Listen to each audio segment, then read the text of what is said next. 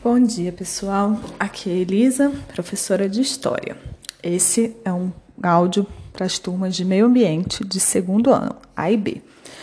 É, esse áudio ele vai ser um resumo da nossa primeira aula, que será um, o primeiro encontro síncrono, que será hoje, dia 16 de novembro, de 5 da tarde às 6h20.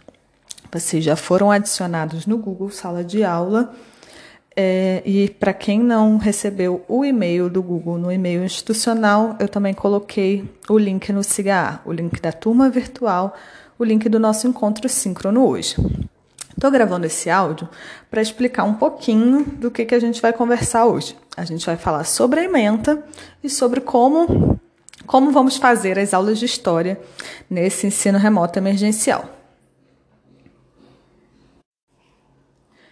É, e aí é o seguinte: a ementa de história do segundo ano de vocês, ela vai desde os povos pré-colombianos antes da expansão marítima, pré-colombianos de antes de Cristóvão Colombo ou ameríndios povos indígenas da América também antes da chegada dos europeus, até o finalzinho do século XIX, que é quando acaba o Império no Brasil, tem a proclamação da República, o fim da escravidão, e no contexto mais geral do mundo, tem o imperialismo, que é um novo processo de colonização da Europa, principalmente na África e na Ásia. E aí é um montão de tempo, né? Um monte de coisa, e a gente está sem conseguir estudar direito há um tempão. Esse processo do ensino remoto é difícil para a gente, é difícil para vocês. Então, o que, que eu tentei fazer? Eu tentei pensar ali qual é o eixo mais geral que conecta todos os processos, to todos os conteúdos do segundo ano, para a gente tentar trabalhar com esse eixo e tentar, mais do que lembrar das coisas, detalhes da história, tentar pensar como que essas coisas se conectam.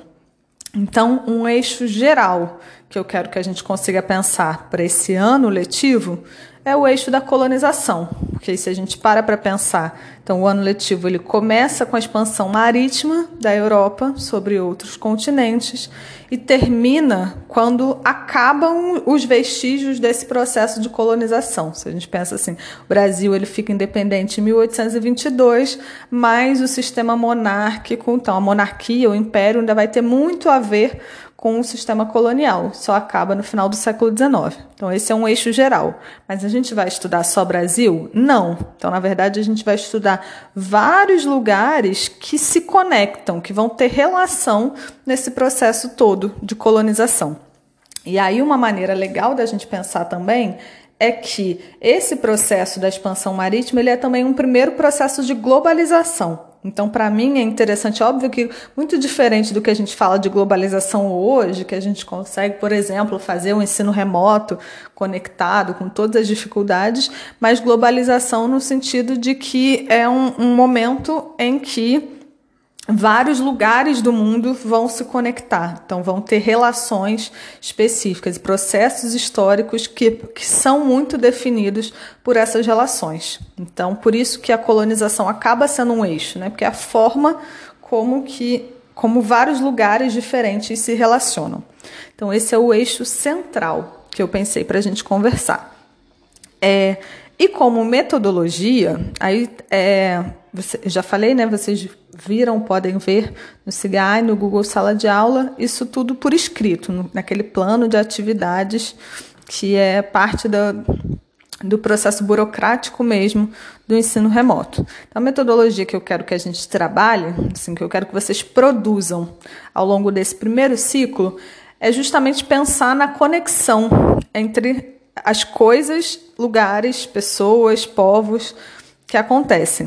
E aí, a gente vai usar uma ferramenta, que eu não sei se vocês já ouviram falar, eu vou explicar como funciona, eu também botei um videozinho que explica como funciona no Google Sala de Aula, que é o Padlet. O Padlet ele é um mural virtual, que a gente pode fazer várias coisas, dá para fazer ele em vários formatos. E para as nossas aulas de história, eu vou querer que cada um de vocês, cada estudante, faça um Padlet no formato de mapa mundi.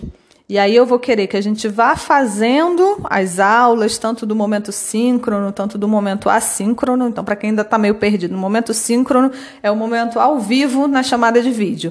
O momento assíncrono são as atividades que vocês vão fazer a partir do que a gente coloca no Google Sala de Aula. Então, eu vou querer que o principal dessas atividades que a gente vai fazer, tanto pelo que vai conversar no momento síncrono ao vivo, quanto no momento assíncrono no Google Sala de Aula, vai ser a partir desse Padlet. Eu vou querer que vocês consigam ir localizando e produzindo é, conteúdo ou sistematizando, organizando o conteúdo que a gente trabalhar nas aulas vocês organizem nesse Padlet individual de vocês. E é a partir dele, vai ter momentos que vocês vão colocar o link dele para mim. Aí, a partir dele, é que vai ser feita a avaliação de vocês. E aí tem outros outros pontos, assim, outras atividades avaliativas que a gente vai conversar também ao longo do processo.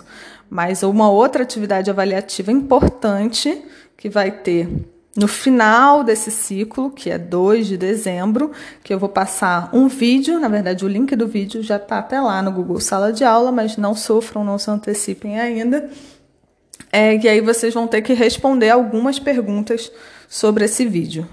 E aí essa atividade vai poder ser em turma.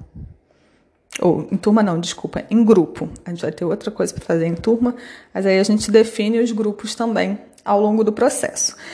Pode ter ficado confuso o áudio, para mim também é difícil lidar com as tecnologias, mas a gente vai conversando, ok? Beijo, aguardo vocês hoje, 5 horas, na chamada de vídeo do Google Meets.